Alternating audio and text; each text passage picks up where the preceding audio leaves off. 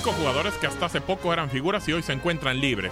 Fabio Coentrao, el portugués, una de las peores compras del Real Madrid en los últimos años, partió hacia el Sporting de Lisboa tras su frustrado ciclo merengue. Allí tampoco fue del Benfica y pasó al Río Ave, donde quedó libre en julio. Gareth Barry, el jugador con más partidos en la historia de la Premier League, superó a Ryan Giggs en el año del 2017 histórico del Manchester City y del Aston Villa. Se quedó sin club tras finalizar su contrato con el West Bromwich, club en el que jugó los últimos dos años, tiene 38 años. Freddy Guarín el colombiano, que vistiera la camiseta de Boca en el inicio de su carrera y que alcanzara su mejor versión con el Inter de Milán, finalizó su contrato con el Shanghai Shenhua en y con 33 años deberá conseguirse un nuevo equipo para seguir en actividad. Keisuke Honda, tras su pobre etapa en el equipo del Milán, el japonés partió a México para jugar con el Pachuca, toda una rareza para el jugador japonés, pero allí no terminarían las particularidades de Honda. Mientras jugaba en el Melbourne de Australia, también se las arregló para ser el entrenador de la selección de Camboya.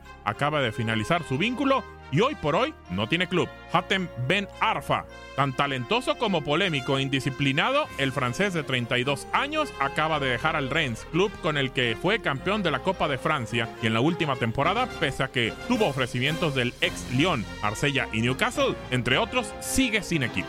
Para tu DN Radio, Gabriel Sainz.